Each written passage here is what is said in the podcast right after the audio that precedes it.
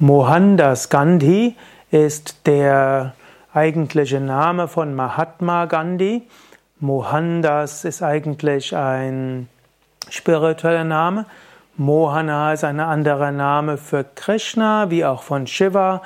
Er heißt derjenige, der alle bezaubert, derjenige, der alle mit seiner Liebe begeistert. Und das ist, bezieht sich auf Gott. Und Dasa heißt Diener.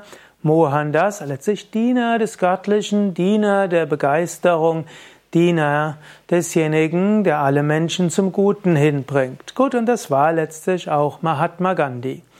Mahatma Gandhi war einer der großen Yogameister des 20. Jahrhunderts, 19. und 20. Jahrhunderts.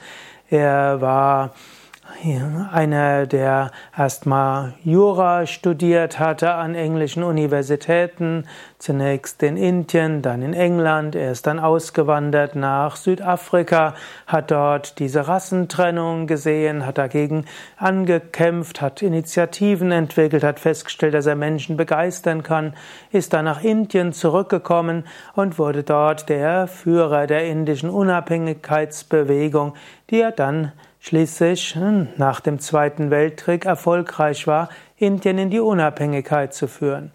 Mahatma Gandhi hat insbesondere das Konzept von Ahimsa populär gemacht, Gewaltlosigkeit, auch den gewaltfreien Widerstand, Satyagraha, Einstehen für die gerechte und die wahrhafte Sache, ohne Hass, mit Liebe, aber doch mit der Bereitschaft, zu, zum Opfer und letztlich auch für die gute Sache selbst zu sterben, aber nicht andere dafür sterben zu lassen.